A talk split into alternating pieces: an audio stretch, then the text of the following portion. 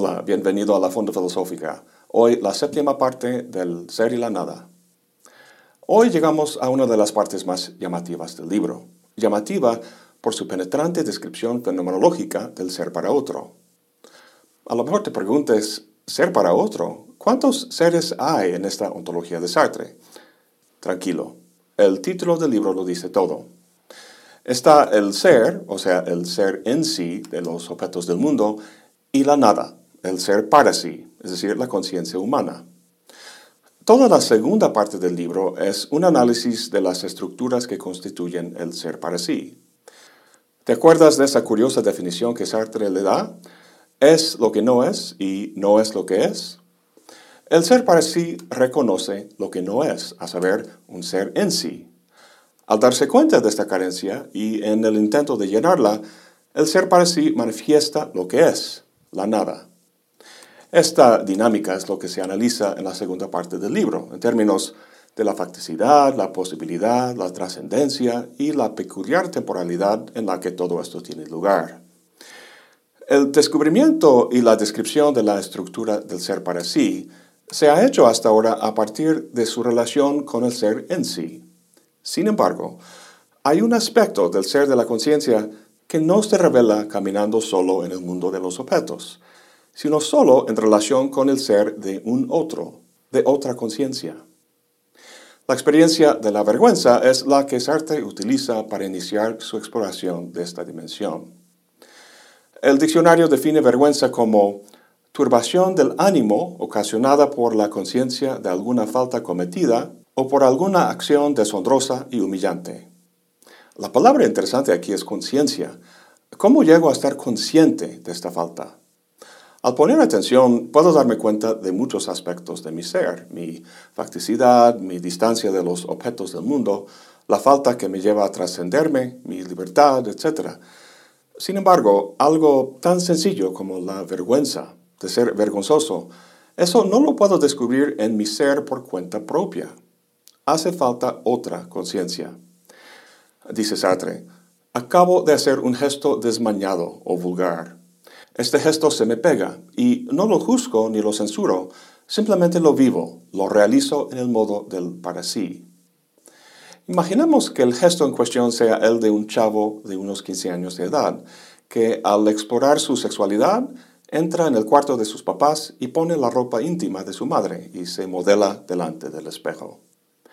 Si el chavo reflexiona sobre lo que está haciendo, puede que se dé cuenta de que no es normal, pero no pasa a mayores.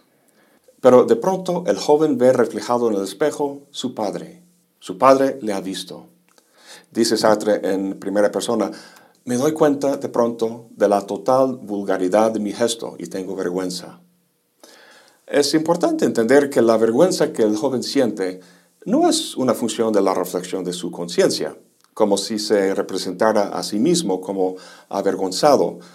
Dice Sartre, el otro es el mediador indispensable entre yo y yo mismo. Tengo vergüenza de mí tal como me aparezco al otro. Entre paréntesis, el término en francés es la otra, que en español han traducido como el prójimo y en inglés como el otro. Por diversas razones me parece más adecuado el otro, así que de aquí en adelante así lo, lo diré. Bueno, mi ser es una función del ser del otro. O, en las palabras de Sartre, necesito del otro para captar por completo todas las estructuras de mi ser. Gracias a ello, toda la descripción de la estructura del ser para sí, que se ha hecho hasta ahora, tiene que ampliarse para incluir el fenómeno del otro. Para ello, dice Sartre, hay que responder dos preguntas. La cuestión de la existencia del otro y luego la relación de mi ser con el ser del otro. Para que esté claro, estas preguntas son necesarias porque hay experiencias, como la de la vergüenza, que no pueden explicarse desde el punto de vista únicamente del ser para sí, sino solo al entender parte de mi ser como siendo para el otro. El primer capítulo de esta tercera parte del libro se llama La existencia de otros. Puede parecer extraña esta duda. ¿No está clara la existencia de otros? Me rodean por donde vaya. Bueno, lo que me rodea son cuerpos que se parecen al mío, Pero la pregunta es si hay conciencias en esos cuerpos. Por hiperbólica que parezca esta cuestión, hay que tener en cuenta el método de Sartre en este libro, a saber, la fenomenología. Al describir lo que se presenta ante la conciencia, uno puede ir delineando la estructura básica de la misma. Pero ahora tenemos datos que, aunque sean míos, es decir, la vergüenza, son datos de otra conciencia. Hay una dimensión de mi ser que es de el para sí, la vergüenza es mía, pero no para el para sí.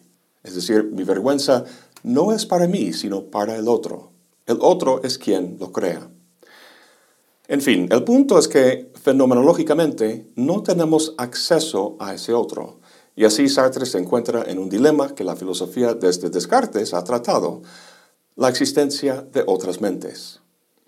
Sartre ocupa unas 30 cuartillas examinando cómo el realismo, el idealismo y Husserl, Hegel y Heidegger trataron el tema.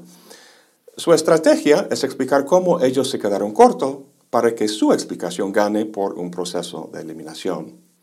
Veamos rápidamente lo que dice. El realismo afirma que nuestra conciencia de las cosas se debe a que las cosas, que son ontológicamente independientes, actúan sobre los sentidos, produciendo así una representación de la cosa en la conciencia. El problema es que solo percibe objetos físicos, como el cuerpo del otro.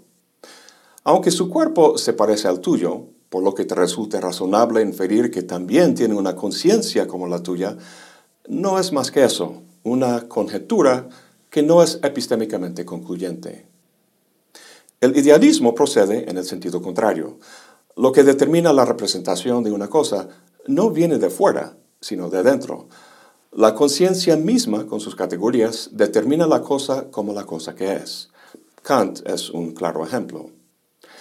El problema, obviamente, es que nunca conocemos la cosa misma, sino solo nuestra representación de ella.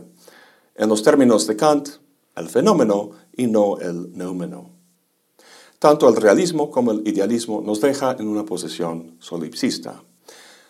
Pasando a Husserl, un idealista, Sartre reconoce que Husserl, a diferencia de Kant, plantea el otro como una condición para la objetividad del mundo que conocemos. Husserl se preocupa por cuestiones epistémicas, por el conocimiento objetivo. Su manejo de un sujeto trascendental, para lograr eso, un sujeto constitutivo, se relaciona con el otro solo de forma externa, constituyéndolo en términos de su propia estructura, por lo que no conoce la subjetividad interior del otro, sino que lo conoce solo como una categoría o un significado, como dice Sartre. El problema es que el intento de derivar la subjetividad del otro desde la propia subjetividad de uno no logra salir del recinto trascendental del que hace el intento. A fin de cuentas, con Husserl no podemos conocer al otro tal como ese otro conoce a sí mismo. El problema con Hegel es que la conciencia, en la fenomenología del espíritu, procede en su camino con criterios epistémicos. En cada momento de la dialéctica plantea conceptos para entender y conocer cabalmente su experiencia, y así su conciencia del otro viene siendo una relación de conocimiento, una relación externa que lo determina como un objeto. Según Sartre, no logra conocerlo como sujeto, no conoce su subjetividad. A pesar de ello, la mayor parte de lo que dice Sartre sobre el ser para otro se debe mucho a la famosa dialéctica del amo y el esclavo en la fenomenología. Como final está Heidegger. Lo que distingue a Heidegger de Husserl y Hegel es la orientación ontológica de su análisis de Dasein, los así llamados existenciarios son los elementos que componen la estructura del Dasein, y uno de ellos es lo que llama el Mitsein, estar con. Una de las formas básicas en que Dasein existe es con otros. La objeción de Sartre es que ese con es solo una de muchas posibles formas de relación. Puedo estar también contra el otro o a favor del otro y otras relaciones que impliquen conflicto y alguna relación asimétrica. Estar con el otro, Sartre considera demasiado general y vago, un estado de interdependencia formal que no constituye más que un conjunto indefinido de miembros que simplemente coexisten. Lo que falta es la realidad óntica o empírica de conflicto, de relaciones antagónicas. Pues Sartre pasa ahora a plantear su solución al solipsismo, su forma de llegar a la subjetividad del otro, en la famosa sección sobre la mirada. Las más de las veces en el vaivén de la vida cotidiana, el otro se nos presenta como objeto, un objeto entre otros. Si voy caminando en un parque, ando con mis pensamientos sin prestar mucha atención a mi alrededor. En mi campo visual veo árboles, bancas, lámparas y cuerpos como el mío caminando también. De la misma manera que procuro no chocarme con un árbol, midiendo su distancia y su ángulo con respecto a mi trayecto, hago lo mismo con los cuerpos humanos. Los trato como objetos que guardan relaciones espaciales con los postes y los árboles. Sin embargo, si me paro y fijo mi atención en uno de esos cuerpos, parado ante un lienzo pintando, lo veo ya no como objeto, sino como ser humano. Lo que da paso a este cambio en mi percepción es mi observación de que esa persona no está simplemente ocupando espacio en el mundo, sino que está afrontando un mundo, organizando los objetos que encuentra de una manera distinta a como lo hago yo. Donde yo evito chocarme con el árbol o una banca, esa persona relaciona esos objetos para formar una composición, se fija en sus colores y cómo la luz cae sobre diferentes superficies. Al observarlo, tengo la sensación de ver mi universo desintegrarse. El orden que había establecido entre los objetos en mi alrededor se desmorona para asumir un nuevo orden, el que establece el otro que ahora ocupa mi, mi atención. Mi universo está descentralizado porque esa persona constituye un nuevo centro desde el cual captar los objetos.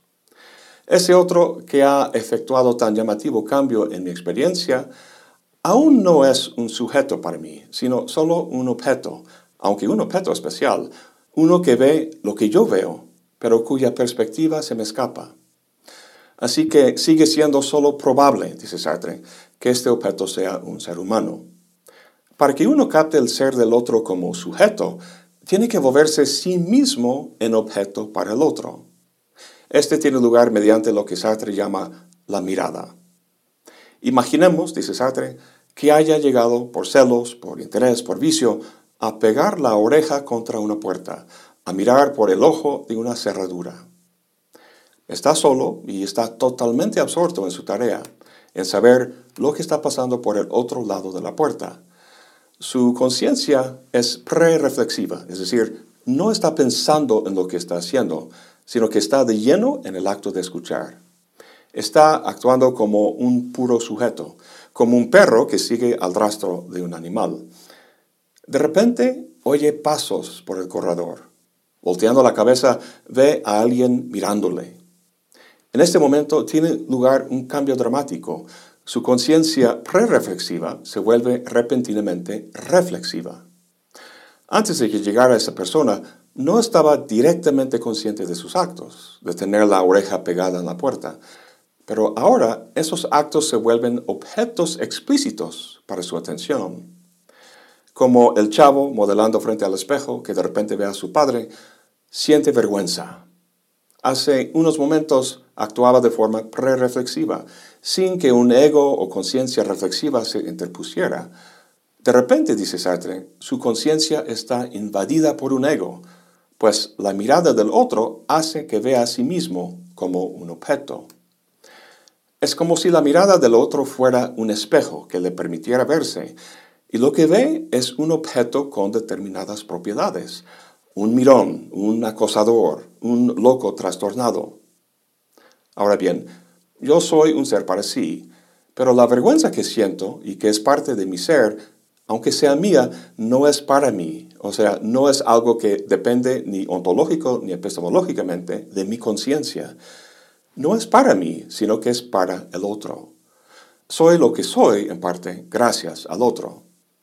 Entonces, dependo del otro, pero lo importante aquí es que esta parte de mi ser, mi ego como objeto, un objeto creado por la mirada del otro, puede darse solo si el otro se da como sujeto.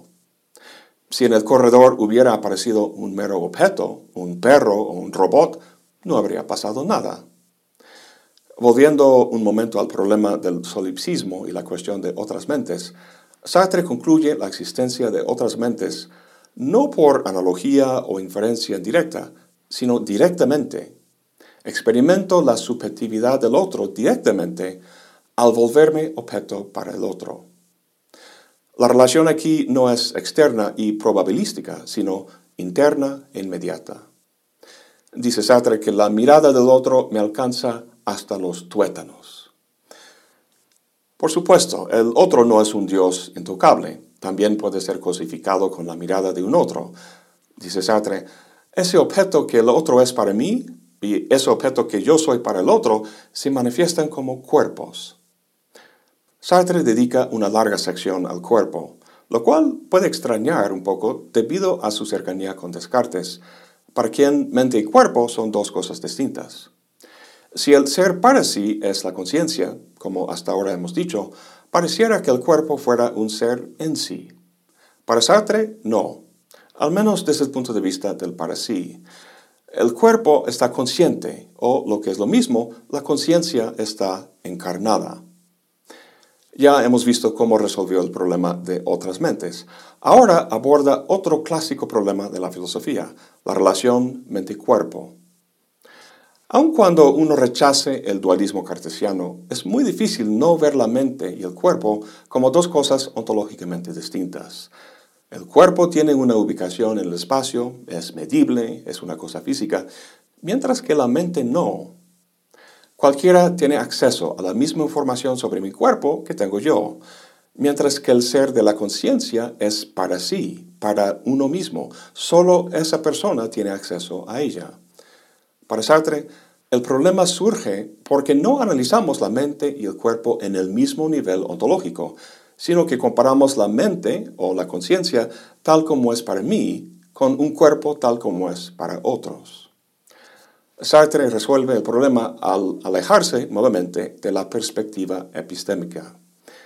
Si en vez de ver mi cuerpo como un objeto, como otros lo ven, lo considero tal y como lo vivo para mí, entonces el cuerpo es consciente.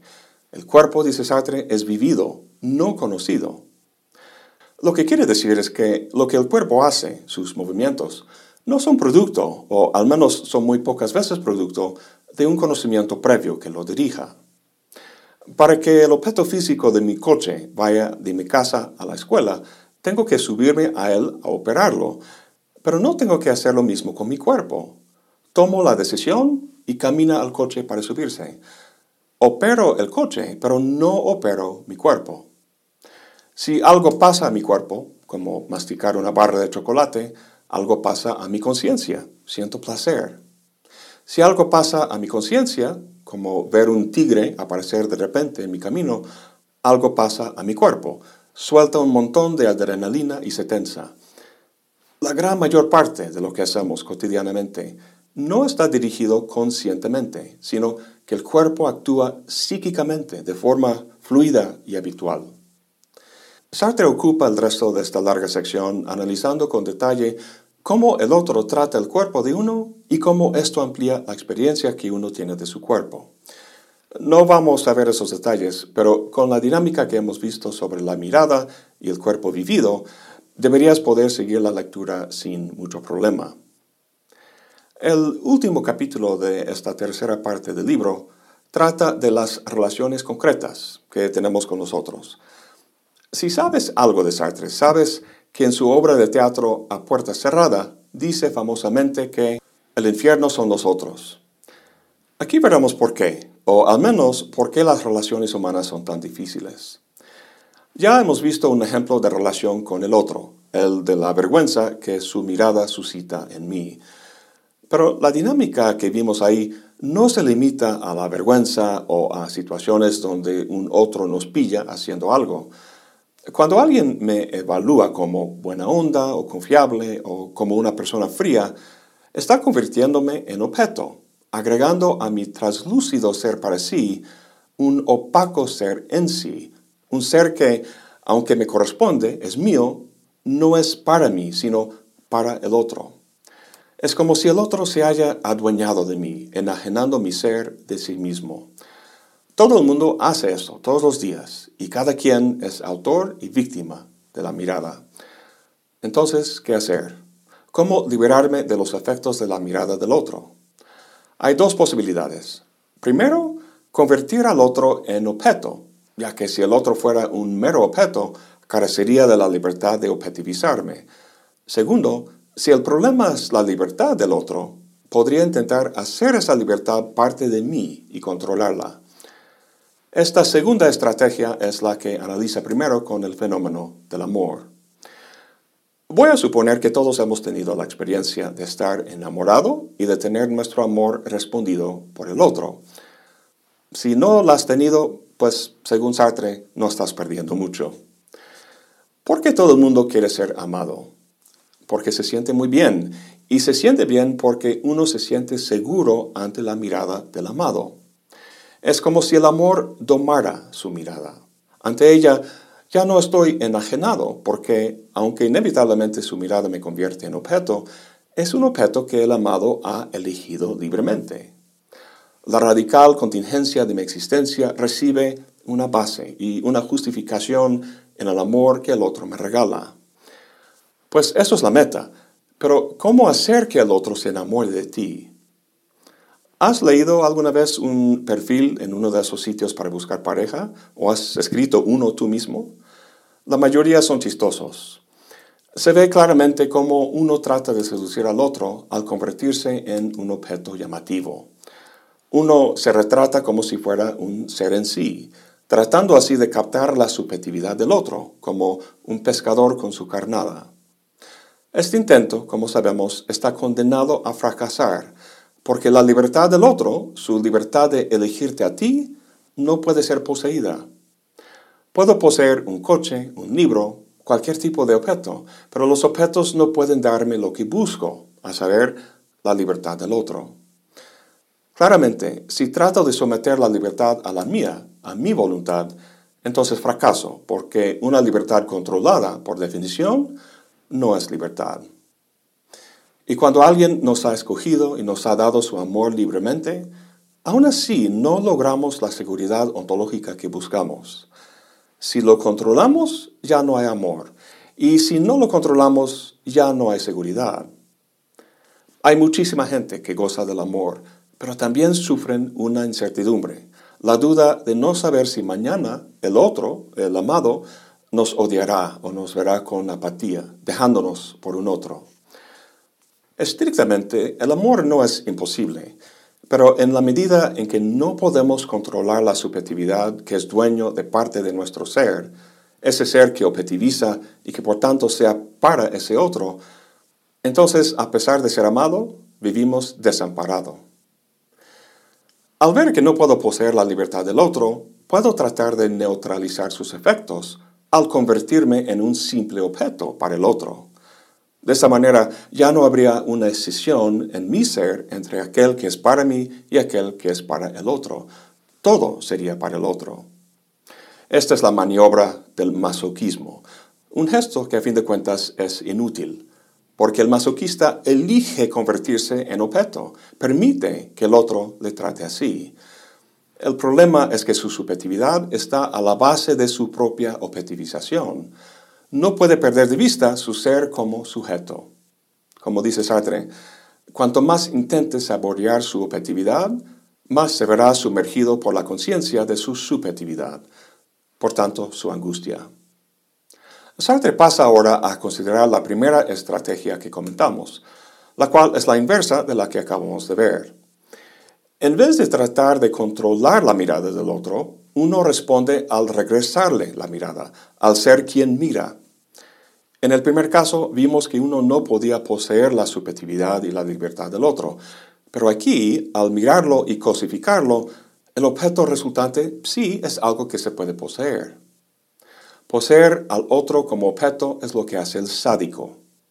Pero de la misma manera que un perro no puede servir de fundamento para mi ser, tampoco puede un otro convertido en objeto. El problema aquí es el mismo problema que encuentra el amo en la fenomenología del espíritu al vencer al esclavo. El amo está ahora en una posición de exigirle al esclavo que reconozca su ser. pero el reconocimiento que recibe del esclavo viene precisamente de un esclavo, por lo que no tiene valor. En el caso de Sartre, el problema estriba en que solo otra subjetividad, no un mero objeto, puede verme y revelar el lado objetivo de mi ser. Dice Sartre, nos parece entonces que el otro cumple por nosotros una función de la que somos incapaces y que sin embargo nos incumbe, vernos como somos. Además del sadismo, considera tratar al otro con indiferencia y con odio, pero terminan en el mismo dilema, que sin el otro como sujeto libre no podemos vernos a nosotros mismos. No somos puro ser para sí, pura conciencia, sino conciencia encarnada. Nuestra subjetividad se complementa con objetividad. Sin embargo, el lado de mi ser que es ser en sí no es para mí, sino que es para el otro, producto de la mirada del otro, como ya hemos comentado varias veces. Si trato de controlar esa mirada con el amor, consigo algo imposible, una libertad enjaulada.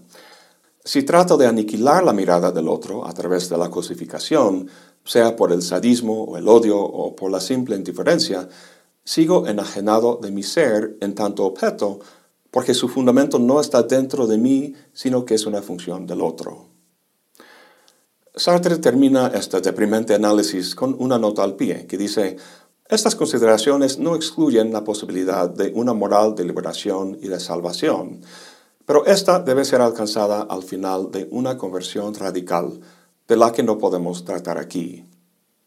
Podemos vislumbrar la naturaleza de esa conversión y, por tanto, una posible salvación del infierno que hemos visto aquí en la cuarta parte del libro, al discutir su concepción de la ética y sus comentarios finales sobre la libertad humana. Antes de despedirme, quisiera hacer mención de un joven filósofo cuyo camino lamentablemente fue truncado el pasado 18 de agosto. Me refiero a Andrés Martínez Sequeira, costarricense, y alumno de posgrado que escribía una tesis sobre Sartre, cosa no tan común hoy en día. Me dicen que seguía con entusiasmo la serie sobre el ser y la nada que he emprendido y pues quería dedicarla a su memoria. Hasta la próxima, Andrés, y buen provecho.